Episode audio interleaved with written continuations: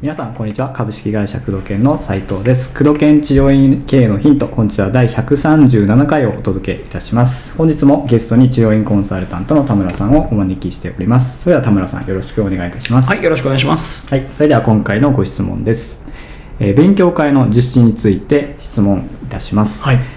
院内でスタッフ向けに勉強会を実施しているのですがえーどうしても時間が足りません。えーそのため休日を削って実施しようか考えています。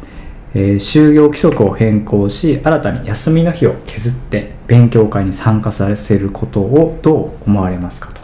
ご回答よろしくお願いいたしますと。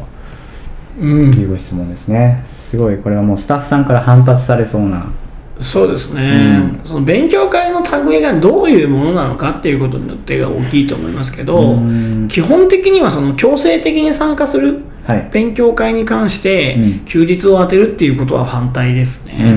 まず、まずいいことにはならない。うんうんえー離職の理由になるという。ことが主だとは思います。うんうんで今、まあ開業されてる、まあ、おそらく質問者の方も今、開業されてらっしゃるんだとは思うんですけども、えー今、開業されてる年代の方々っていうのは、休日に勉強会に出る、うん。えーもしくは営業時間終了後に、えー勉強会に参加するっていうことが当たり前の世代だったと思うんですね。はい。自分自身もやっぱりそうでしたし、うん。営業時間中に練習なんかとてもじゃないけどさせてもらえなかった。うん。ですから、営業時間外にもそれを全てやるということが当たり前の世代ではあるんですけども、えーそれはやっぱり独立開業っていう大きな目標があって、えーその勉強することが自分の将来の夢のためであるっていうことですよね、はい。だからそれに付き合って先輩たちが付き合ってくれるっていうことがありがたいことっていううん。感覚はあったんですけども今のその独立するしたいわけではないと。うん。えー会社員として勤めていきたいっていう方々を対象にした場合にはなかなか理解が得られないことじゃないかなとは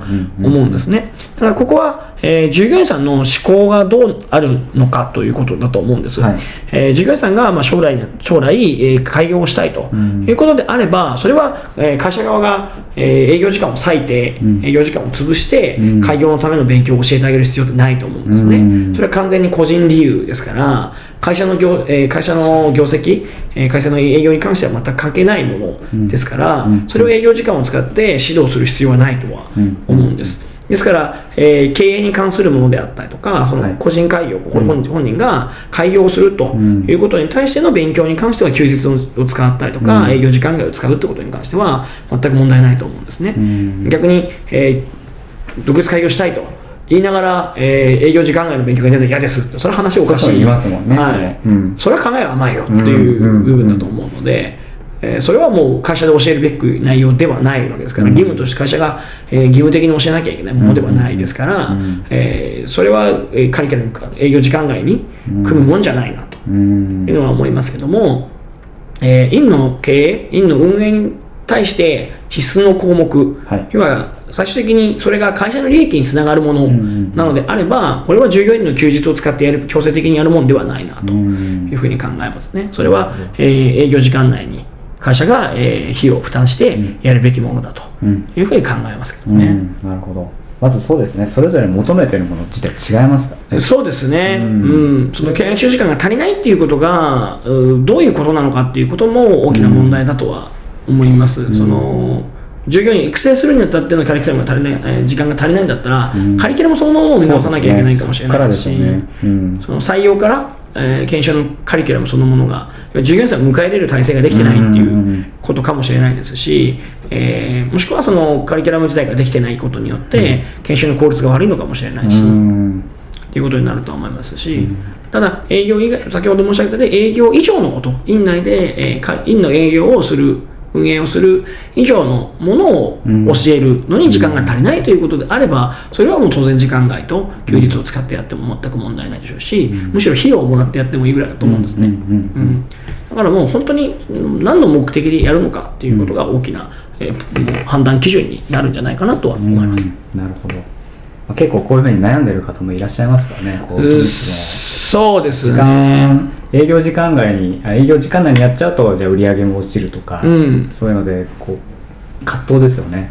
そうですね、うん。ただ結局、それをやらないことには将来の売り上げが確保できないわけなので、これ、私もね、あの初めて院を任された時に、すごく葛藤あったんですね。あそうなんですね。やっぱり院は忙しいと。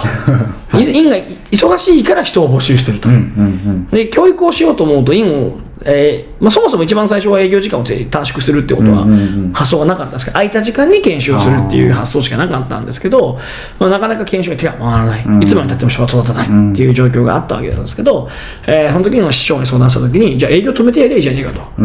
予約優先でやってるんだから、はい。そこの営業時予約を切って育てればいいんじゃないかと。うん。この1ヶ月、2ヶ月の売り上げと、その人を早く育てることによって将来得られる売り上げとどっちが上なんだと。うん。もう単純な足し算引き算ですよね、うん。考えた場合に、うん明らかに将来の売り上げが高いなと。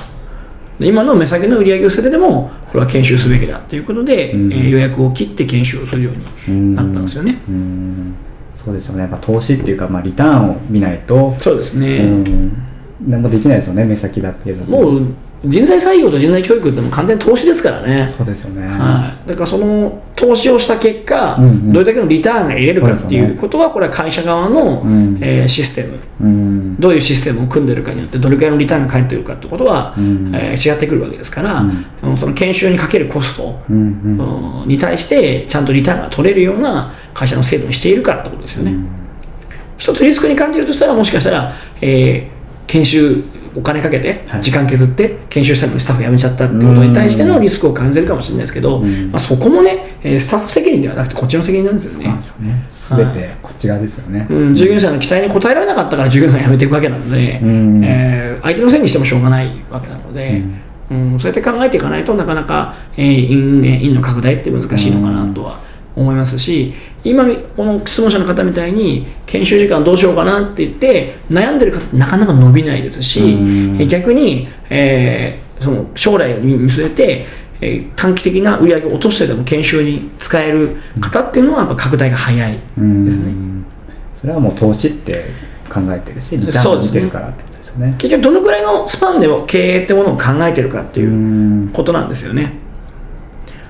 要はもう3年5年っていう期間を考えてるのか、うん。10年20年っていう期間を考えてるのか、はい。っていうことによってそのリターンの計算が全然変わってくるはずなので、うんうん。あのこの間とある経営者さんのねあの多店舗展開をされてる経営者さんとはい。従業員経営者さんとお話ししたんですけど、うん。多店舗展開をある程度やってきた人間からすると3年ってこれ短期目標なんですよはっきり言って。うんだけど、まあ、経営の歴が浅い方からすると3年でちょ3年が長期目標になってたりとかうんうんうんするんですよね、あー。ここが大きな差だだと思うんですよ、すね。うんうんでまあ冷静に考えたときにじゃあこの質問者さんが今30代だとすると、うん。少なくともあと30年ぐらいは経営をしなきゃいけないわけなので、30年先は見据えとかなきゃいけないんですよね、うん、これ必要性の問題で30年もやんなきゃいけないわけなので、にうん30年をビジネスやっていかないと食っていけないわけですから、うん。30年ってものを考えた中での今を見るっていうことですよね。うんで考えたときには、今のこの1ヶ月、2ヶ月の売り上げって大したことないんですよね、はっきり言って。確かにそう考えてもちっぽけですね。本当に小さな話なので、うん。そのこの今の1ヶ月、2ヶ月をお潰してでも、うん。将来の30年先の安定を求めるっていう考え方ですよね。うん。それが経営だと思いますので、うんうん。そのね、視点を持って、えー臨んでいただけたら、えー少し考え方が変わって、うん。えー判断も早くなるんじゃないかなと